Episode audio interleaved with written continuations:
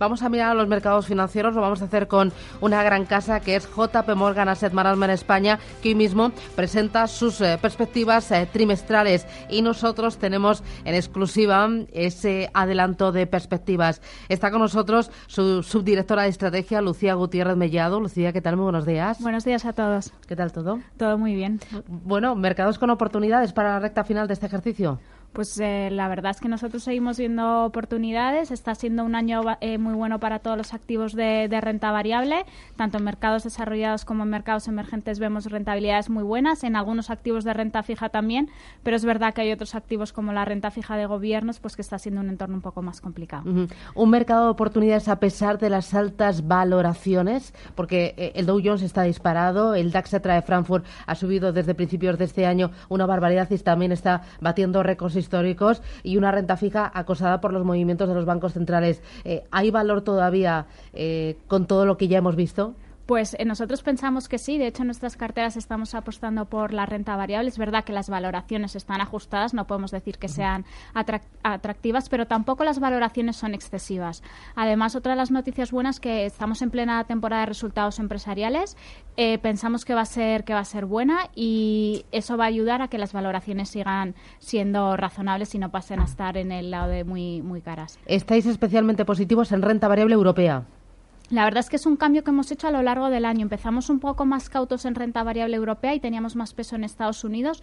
No teníamos dudas sobre la macro europea porque la verdad es que lo ha hecho muy bien, pero había un poco más de dudas por el tema de año de elecciones importantes en Europa. Eh, a medida que se han ido despejando esas dudas, hemos ido incrementando el peso en Europa y a día de hoy es una de nuestras apuestas principales en cartera. ¿Europa con o sin España? Eh, con España. Los índices, eh, los que invierten nuestros fondos incluyen España y estamos invertidos en España. A pesar de la crisis en Cataluña. ¿Eso ha hecho reducir la exposición en vuestra cartera europea de eh, valores españoles?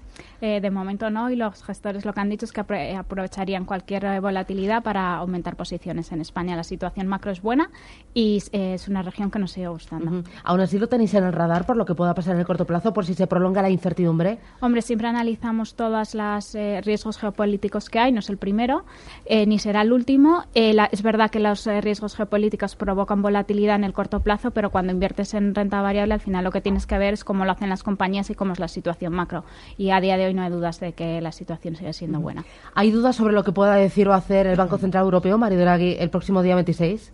La verdad es que nosotros, lo, eh, con la economía como está creciendo, eh, lo que esperamos es que en la reunión de la semana que viene empiece a, que anuncie que empiece a reducir las, el, tamaño de las compras.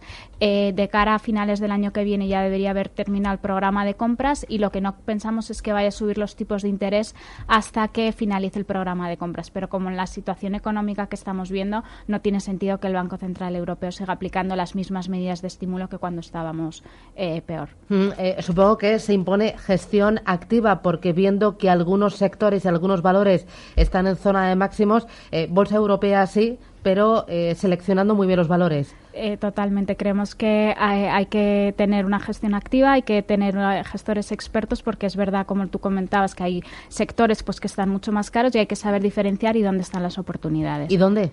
Pues eh, ahora mismo nuestras apuestas preferidas son Europa y Japón y tenemos algo menos de peso en mercados emergentes y en Estados Unidos. ¿Por qué menos peso en emergentes y en Estados Unidos? En Estados Unidos porque es verdad que las valoraciones están un poco más caras, es uno de los mercados que, es donde las valoraciones están más eh, menos atractivas, es uno de los mercados que mejor lo ha hecho. Hemos visto eh, resultados empresariales buenos, pero pensamos que ahora hay otros mercados como puede ser Europa y Japón donde vamos a ver más crecimiento de beneficios y donde las valoraciones son un poco más atractivas que en Estados Unidos. Japón también está por las nubes.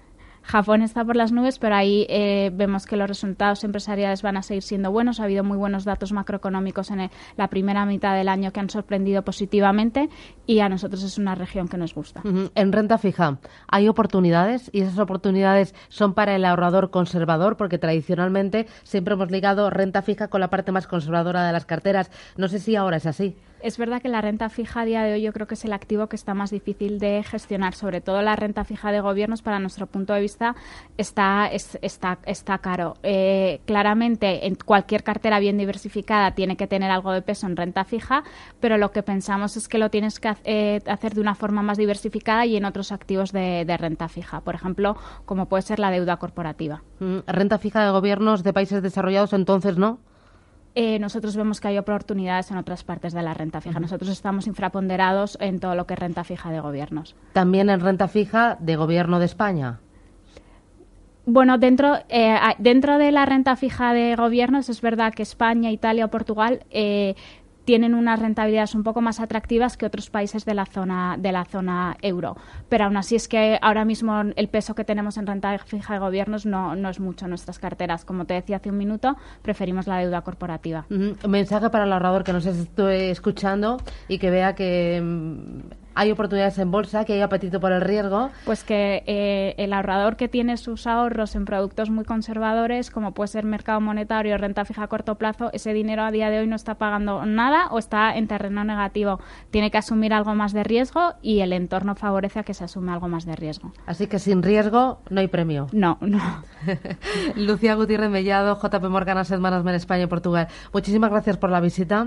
Que vaya bien la presentación de ese informe y muchas gracias por tenerlo aquí en primicia. Gracias. Muchas gracias a vosotros. Un abrazo. Adiós. Un abrazo. IG ha patrocinado este espacio.